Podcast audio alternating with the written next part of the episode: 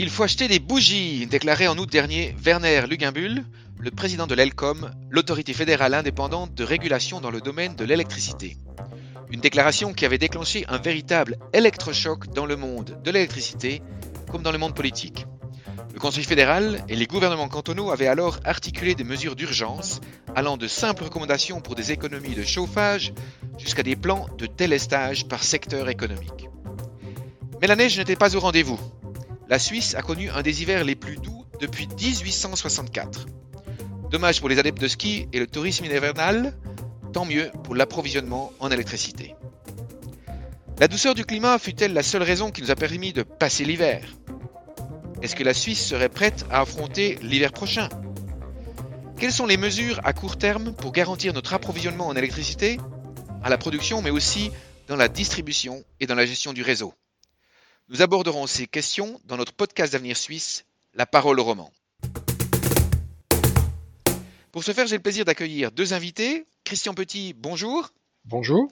Vous êtes directeur général du groupe Roman d'énergie depuis le 1er juin 2019.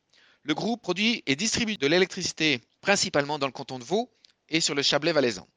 Roman d'énergie occupe plus de 1200 collaboratrices et collaborateurs.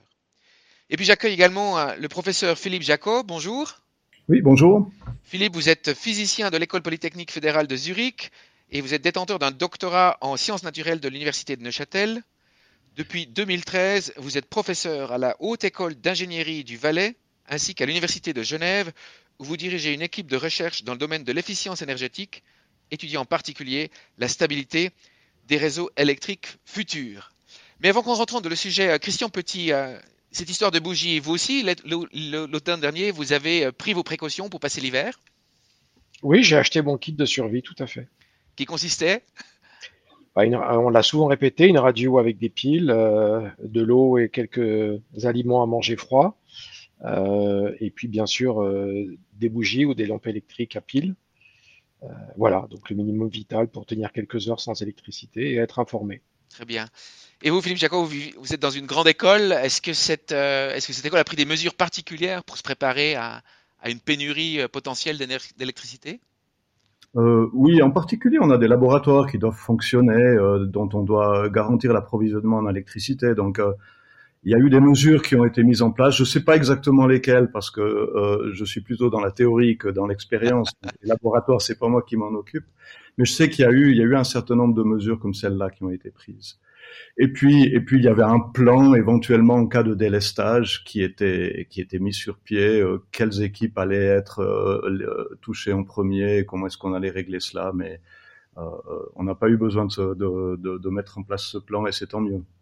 Tant mieux, ça vous me donner une parfaite transition. Donc justement, tant mieux, les bougies n'ont pas été nécessaires, ni les piles et les lampes électriques, les torches électriques. Euh, Christian Petit, ce résultat meilleur qu'escompté, c'est un, coup de chance ou, on aurait été prêt même si l'hiver avait été un peu plus rigoureux? Non, c'est un coup de chance. Il y a une, combinaison de facteurs et il ne faut pas euh, compter dessus chaque année. Et je ne pense pas que l'année dernière, nous, étions prêts euh, complètement et je pense que nous serons davantage prêts à l'hiver prochain et encore plus prêts à l'hiver d'après. Donc il faut vraiment utiliser les mois du printemps et de l'été pour continuer à se préparer. Philippe Jacob, vous partagez ce, constat? On aurait été prêt, on n'aurait pas été prêt? Comment vous estimez la situation? Je pense que c'est clair que euh, euh, l'hiver particulièrement doux qu'on a vécu a, été une chance de ce point de vue-là. Et puis ça nous a, euh, ça nous a permis peut-être de faire une répétition générale. je pense qu'il y a quand même eu probablement un certain nombre de choses qui, qui sont allées dans la bonne direction, un certain nombre de mesures qui ont été prises. Je pense en particulier à ces réserves hydroélectriques. Et puis peut-être que finalement, on a quand même économisé un petit peu, un petit peu d'électricité cet hiver. Euh, mais c'est clair que la base a été, a été cet hiver doux qui nous a permis de passer cela avec, avec pas mal de, euh, qu'est-ce qu'il faut dire, de sérénité. Ces économies d'électricité, euh, Christian Petit, Roman d'énergie a dû annoncer l'été passé qu'elle allait augmenter ses tarifs de 49% à, voire même plus pour certains utilisateurs. Le prix, c'est toujours un signal fort qui motive les gens à peut-être changer leur comportement. Est-ce que dans les parmi les clients, parmi les utilisateurs de Roman d'énergie, vous avez constaté une différence de la consommation alors c'est un sujet qui a été longuement débattu dans les dernières semaines puisqu'on a effectivement constaté des baisses de consommation, plus, plus significatives d'ailleurs au niveau du gaz qu'au niveau de l'électricité, ce qui est normal puisque le gaz sert principalement comme vecteur de chauffage et que l'hiver était très doux. Donc la Confédération estime qu'on est à peu près aujourd'hui autour de 25% de baisse de consommation de gaz, euh, ce qui est considérable euh, lors de l'hiver dernier, mais seulement 5% pour l'électricité. Et c'est toujours difficile de faire la part des choses entre l'impact de la météo et les vraies économies. Euh, donc j'ai du mal à du mal à, vous répondre puisqu'il faut toujours séparer ces, ces, deux critères. Donc il y a eu une baisse de consommation, oui, elle est principalement due à la douceur, mais également certainement aussi à des initiatives prises par les clients. Le signal prix, il n'a vraiment été mis en œuvre qu'à partir du 1er janvier, et donc euh, avec un certain décalage. Mais il est, clair qu'avec ce niveau d'augmentation de prix, malheureusement, il y a un signal prix qui a été envoyé qui a aussi incité les clients euh, à se serrer la ceinture. C'est évident. Et si vous regardez euh, l'hiver prochain, vous le mentionnez tout à l'heure, il faut mieux se préparer pour le prochain et le prochain du prochain. Euh, quelles sont les mesures que Roman d'énergie met en place justement pour, réduire au maximum le risque de, pénurie d'électricité bah, On est dans une situation un peu délicate, hein, bien sûr, nous les énergéticiens, parce que euh, on a prévenu le, le, le, politique que la situation allait être difficile. On l'a fait sur la base de critères objectifs sur lesquels on pourra revenir. Et puis rien ne s'est produit. Donc les clients nous disent vous avez crié au loup, au loup, et le loup n'est pas venu. Et donc maintenant il y a une sorte de relâchement général qu'on a très très bien senti chez, chez nos clients dès que le Conseil fédéral a, a envoyé un signal de détente euh, à la fin de l'hiver. On a eu tout de suite des demandes d'informations qui ont fortement baissé. Donc ça prouve qu'on vit quand même de manière très très court-termiste. Donc je crois malgré tout qu'on a eu raison d'alerter la population, il fallait le faire, et les critères euh, fondamentaux qui sont inquiétants sont toujours là et seront toujours là l'hiver prochain. Donc qu'est-ce que Romand Énergie fait? Eh bien elle fait deux choses. D'abord, euh, elle continue à investir massivement dans les énergies renouvelables pour faire en sorte que la Suisse puisse au moins en Suisse romande, générer toujours davantage d'électricité locale. Et puis bien sûr, elle prépare son réseau, elle prépare ses processus et ses procédures euh, pour d'éventuelles coupures et d'éventuels délestages. À ce moment-là, nous nous perdrons la main puisque ce n'est pas nous qui allons bien sûr déclarer euh, d'éventuels contingentements ou coupures d'électricité, mais nous devons être prêts à pouvoir débrancher et remonter le réseau quand ça nous sera demandé. Et puis bien sûr, nous continuons à informer nos clients. Nous avons organisé l'hiver dernier plus d'une quinzaine de soirées citoyennes dans les communes pour, notamment, euh, mais on a fait aussi des webinaires et puis d'autres communications plus formelles, et nous continuerons à le faire euh, dès, le retour de l'hiver prochain. Philippe Jacot, comment vous, vous voyez la, préparation à l'hiver prochain? Est-ce qu'il y a des mesures à, mettre en place? Est-ce que, les gens sont prêts? Christian Petit disait qu'on le, à peine c'était relâché, les gens on, on peut lâcher la, prise. D'un autre côté, récemment, le Conseil fédéral rappelait quand même la nécessité de, ne pas baisser les bras et de rester vigilant. Quelle est votre lecture de, l'hiver qui nous approche? C'est vrai, c'est vrai qu'il y a un aspect psychologique. Euh, c'est dommage qu'on n'ait même pas eu une petite alerte cet hiver, hein, ne serait-ce que pour que les gens soient un petit peu plus sur leur garde. Euh, là, effectivement, euh, tout un chacun peut se poser la question est-ce qu'on a crié au loup pour rien ou pas pour rien? Euh, donc, d'un point de vue de la Suisse, moi, je, je vois les choses de, de, manière un peu plus, euh, euh, qu'est-ce qu'il faut dire, euh, à une plus grande échelle que, que Christian Petit, bien sûr. Hein. Euh, du point de vue de la Suisse, il y a, y a des signes qui sont, qui sont euh, très positifs. Si je regarde, par exemple, les installations de photovoltaïque sur le bâti de l'an passé, ils ont dépassé de 50% probablement ce qui s'est construit en 2021, qui avait déjà dépassé de pratiquement 50% ce qui s'était construit en 2020.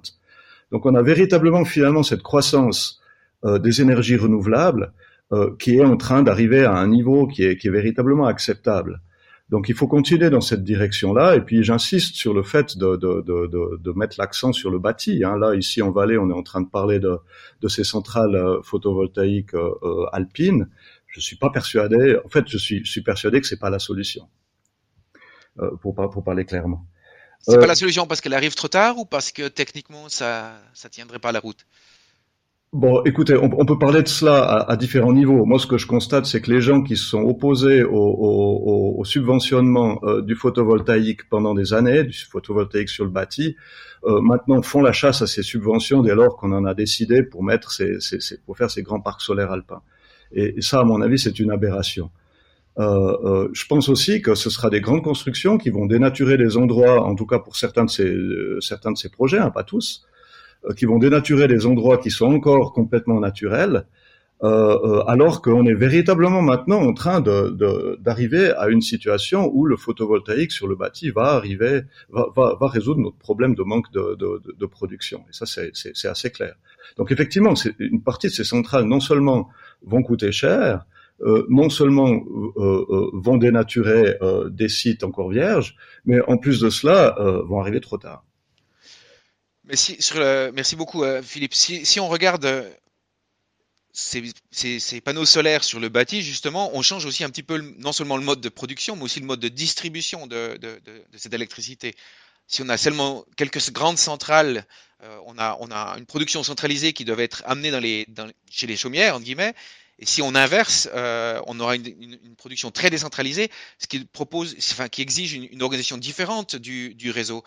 Christian Petit, comment est-ce que est-ce que c'est un problème de gérer cette décentralisation de la production ou au contraire c'est quelque chose qui se passe euh, de façon continue et qui peut facilement être géré? Non, c'est quelque chose d'exceptionnel qui est, ce qui est en train de se passer. On peut par exemple citer pour le canton de Vaud, hein, c'est un canton qui consomme à peu près 4 TWh d'électricité par an. On estime que d'ici 2035, les, le, reflux, d'énergie de, de, la part de ces centrales décentralisées sur le réseau euh, se montera à peu près à 1,5 TWh. Hein, donc c'est des montants absolument gigantesques. Et donc euh, nous devons préparer nos réseaux. L'OFEN a fait une enquête en disant que si les réseaux ne se préparaient pas à ces reflux, nous devrions dimensionner nos réseaux de manière beaucoup plus importante, ce qui viendrait augmenter potentiellement la facture de, de l'infrastructure, donc la facture que payent nos clients sur la partie réseau de 50 à 70%. Donc c'est considérable. Donc nous devons anticiper et nous nous y attelons et nous ne sommes pas les seuls, nos, nos confrères aussi. Mais en fait, nous utilisons de plus en plus les données qui sont disponibles et qui nous permettent, avec les compteurs intelligents notamment, de comprendre comment se passent ces reflux d'énergie sur le réseau et d'essayer d'anticiper les réseaux du futur. Et donc pour ça, nous allons anticiper en planifiant davantage le réseau à l'avance, en essayant de, deviner euh, où vont se faire ces rejets, à quel moment de, la journée vont-ils se faire, à quelle saison vont-ils se faire, pour pouvoir planifier au mieux. Et puis on essaye de pousser aussi le, politique à instaurer des, éléments techniques qui nous permettraient d'avoir un certain contrôle sur ces reflux. Notamment, on parle de l'écrétage, le peak shaving en anglais, qui permettrait à un moment donné de brider les onduleurs euh, des, clients pour éviter que les, les panneaux photovoltaïques produisent tous au moment où on n'a pas besoin de cette électricité. Ce bridage est très efficace puisqu'il permet d'écréter des, pointes de reflux qui sont extrêmement coûteuses à absorber, alors que le productible qui est perdu est de, l'ordre de 2 ou 3% sur l'année, ce qui est absolument euh, insignifiant pour un producteur. Donc voilà, c'est un petit peu ce genre d'action qu'il faut mener pour pouvoir préempter ce qui est en train de se passer dans nos réseaux.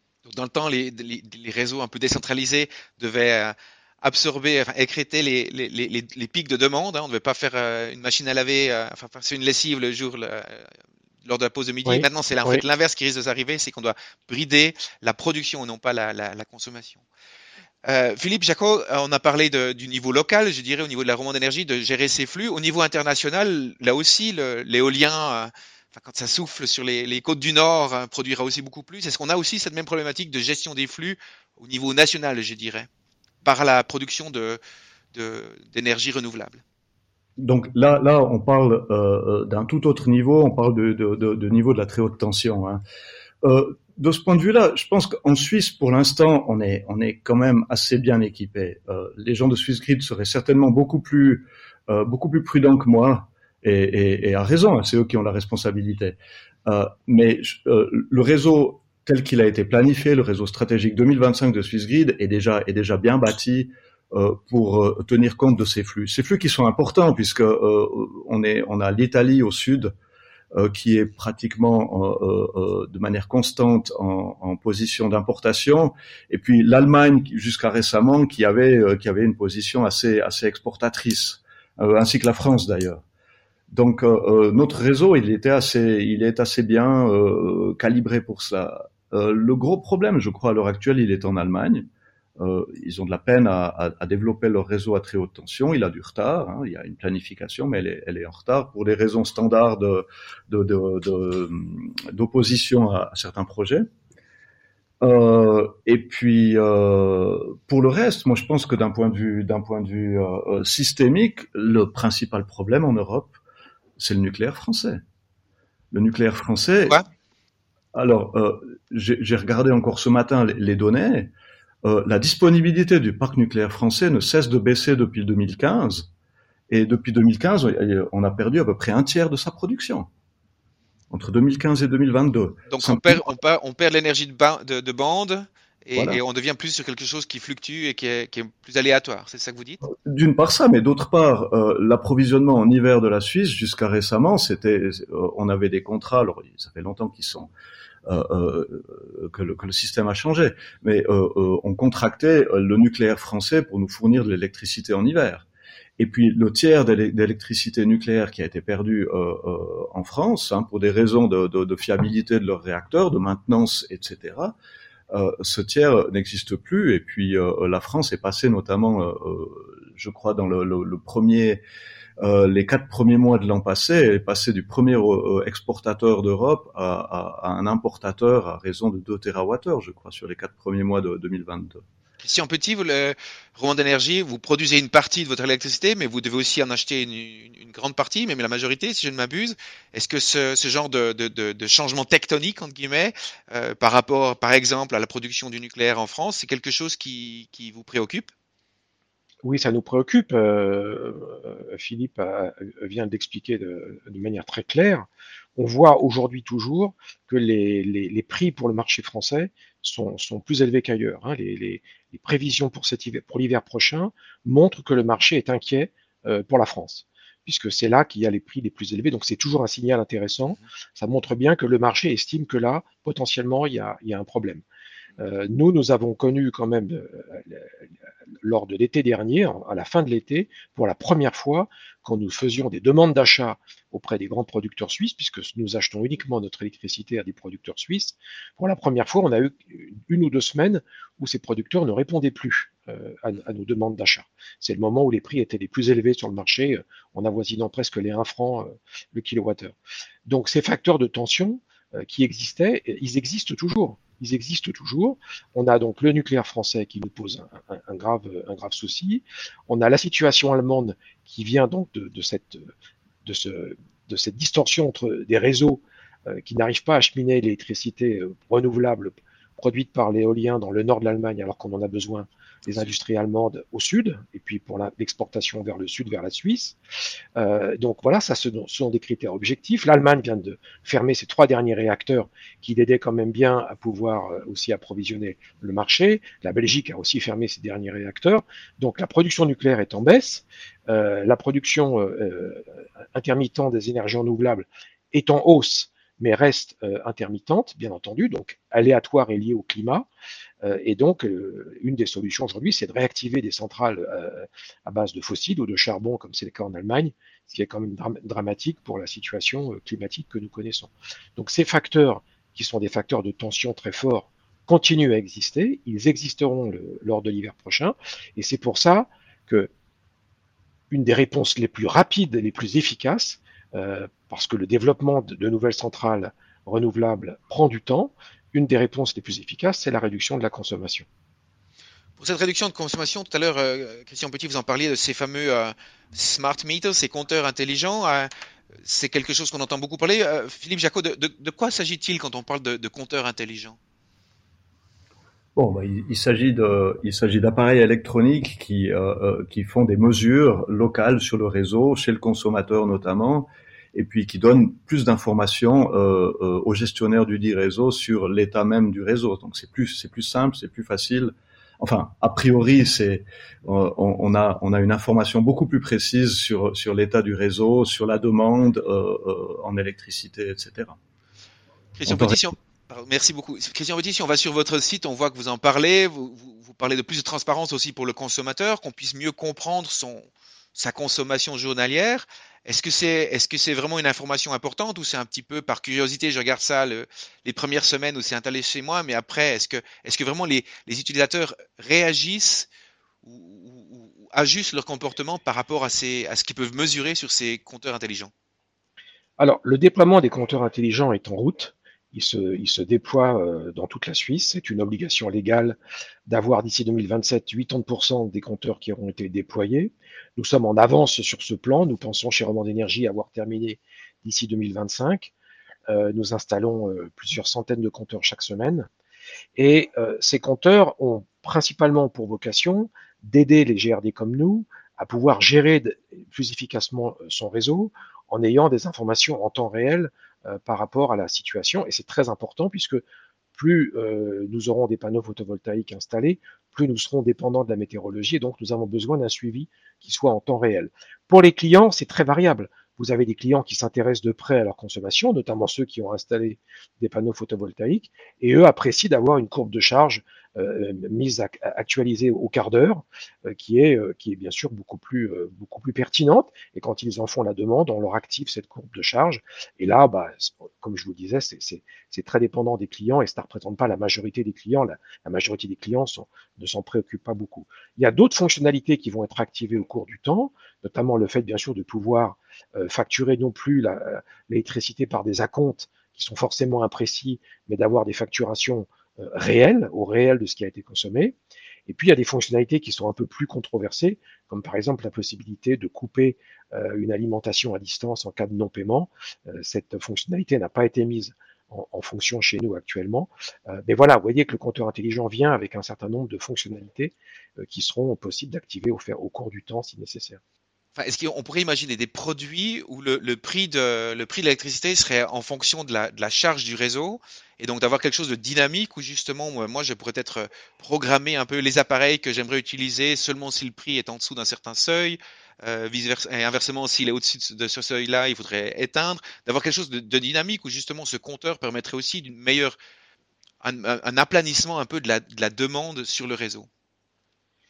Alors, il faut distinguer deux marchés. Hein. Vous avez le marché régulé et le marché libre. Sur le marché libre, le marché des entreprises, la, liberté tarifaire est complète et des modèles incitatifs peuvent exister et des compteurs intelligents existent déjà depuis longtemps et, les grandes entreprises ont déjà euh, mis souvent en, ligne ce genre de, service. Dans le marché en monopole, où les compteurs euh, sont actuellement déployés, euh, la tarification est extrêmement régulée et nous n'avons pas la possibilité aujourd'hui de faire des tarifs incitatifs autres que d'avoir des heures pleines ou des heures creuses. Et là, il faudrait que effectivement nous ayons plus de, de liberté pour pouvoir avoir des tarifs plus incitatifs. Par exemple, en Californie, vous avez un système qui prévoit que les premiers kilowattheures qui sont considérés comme des kilowattheures de, de survie, hein, de base, euh, soient facturés à un certain tarif. Et puis, plus la consommation est importante, plus le tarif devient élevé. Ce genre de modèle est très intéressant d'un point de vue incitatif-prix, mais ne serait pas possible aujourd'hui dans le marché régulé. Philippe Jacot, comment est-ce que, quelle est votre lecture de, la lecture de la lecture des compteurs euh, Est-ce que vous voyez aussi là un potentiel pour euh, optimiser notre réseau sans devoir euh, augmenter la, capacité de transport pour, pour pouvoir absorber les pics? Bon, il existe, j'ai pris connaissance d'un certain nombre de projets pilotes, disons, où on n'influençait pas le prix, mais on donnait aux consommateurs la connaissance du prix de l'électricité et puis on, on essayait de voir leurs réactions. Et effectivement, on tombait dans des, dans des situations qui pouvaient être assez intéressantes. Hein. Les, les, projets n'avaient pas pour but euh, de dire à quelqu'un qu'il va pouvoir gagner de l'argent. Les projets avaient, avaient pour but de voir sociologiquement comment est-ce que les gens réagissent, est-ce qu'ils jouent le jeu? Et puis en fait, ils jouent le jeu, ils jouent le jeu assez bien. Je crois qu'il y a eu quelques-unes de ces, de, quelques-uns de ces projets qui ont donné de bons résultats pendant un temps limité, parce que les gens perdent un petit peu, euh, un petit peu intérêt au bout d'un, au bout d'un instant. Alors, à voir si dans une situation tendue, si dans une situation réelle, il garderait cet intérêt. Et pour l'instant, c'est peut-être un petit peu le, le, qu'est-ce qu'il faut dire, le boulot d'étranglement de, euh, de, ce genre d'approche. On fait un point ici. On a fait parler beaucoup de, transition énergétique par rapport à la production. Quand on parle de transition énergétique, on parle aussi beaucoup de voitures électriques. Euh, et j'aimerais avoir votre avis là-dessus. D'un côté, les voitures électriques, ben, ça va augmenter la demande en électricité. On va partir du, de l'essence ou du diesel pour aller vers l'électrique. Et d'un autre côté, il y a des projets aussi où on pourrait utiliser la voiture comme, comme batterie, non pas pour, euh, pour se déplacer, mais pour charger peut-être cette électricité qui serait produite durant la journée alors que la, la voiture n'est pas utilisée. quelle est votre, quelle est votre euh, perception de cette problématique, Christian Petit, chez Roman d'énergie Est-ce que les voitures électriques, c'est plus une, une, chance ou un risque? Bah Déjà, ce qu'il faut bien voir, c'est que la propulsion électrique, est plus efficace que la, propulsion thermique pour euh, déplacer un véhicule. Il faut toujours rappeler que l'industrie automobile au XIXe siècle à démarrer par la propulsion électrique. Parce que c'est celle qui a le moins de déperdition, puisqu'il n'y a pas de déperdition de chaleur, comme dans, dans le cas d'une voiture thermique, où vous avez à peu près 30% de la combustion qui passe vraiment dans la mobilité, le reste, c'est une déperdition en chaleur. Quand vous conduisez une voiture électrique, vous sentez bien que vous avez un lien direct entre l'accélérateur et la propulsion, ce qui n'est pas le cas dans une voiture thermique traditionnelle. Donc la propulsion électrique est plus efficace. Et donc d'un point de vue énergétique, bilan énergétique global, ça fait du sens de, conduire à la voiture électrique. La Suisse consomme 250 TWh d'énergie par an, dont seulement 60 de d'électricité. Avec la propulsion électrique, la part d'électricité va monter, mais ce qui est très important, c'est que la part complète de, consommation d'énergie va baisser, puisqu'on va fortement réduire les importations de carburants qui sont euh, voilà qui créent une dépendance géopolitique et qui sont aussi très très coûteuses. Donc ça c'est un c'est un premier euh, point qu'il faut ensuite redire. Après, euh, pour le réseau, aujourd'hui, c'est insignifiant et ça va le rester encore longtemps. Euh, d'abord parce que la plupart des voitures électriques ne sont pas bidirectionnelles, elles n'ont pas des, batteries qui vont dans les deux sens. Il n'y a que quelques voitures, je crois, coréennes qui l'offrent aujourd'hui. Et ensuite, il faut bien voir que le, barrage de Hongrin, euh, que nous sommes actionnaires au-dessus de Veto, dans le canton de Vaud, c'est un million de batteries Tesla. Donc, nos, plus grandes batteries, c'est nos barrages et ce pour encore très longtemps. Donc, le fait que nous, d'ici à ce que nous atteignions un parc de voitures électriques avec des batteries bidirectionnelles qui pourraient, dans un système euh, euh, un petit peu homogène, euh, refouler l'électricité quand on en a besoin, je pense qu'on doit le, c'est pour l'instant quelque chose qui est de l'ordre du concept et de la recherche. Ça fonctionne, mais ça ne sera pas significatif avant, je pense, une vingtaine d'années. Très bien, écoutez, on arrive au bout de cette, euh, cette discussion. Merci beaucoup Christian Petit, merci euh, Philippe Jacot euh, pour votre éclairage. Je ne sais pas si c'était à la bougie ou à la torche électrique, en tout cas, votre éclairage sur la thématique était particulièrement énergisant, donc merci beaucoup. Si cette discussion vous a plu, ne manquez pas d'abonner notre podcast sur les canaux habituels comme Apple Podcast, Deezer ou, ou Spotify. Merci à tous deux d'avoir participé à cette discussion. Merci à nos, à nos auditeurs d'avoir écouté jusqu'au bout de l'émission. Merci à tous. Merci. Merci. Thank you.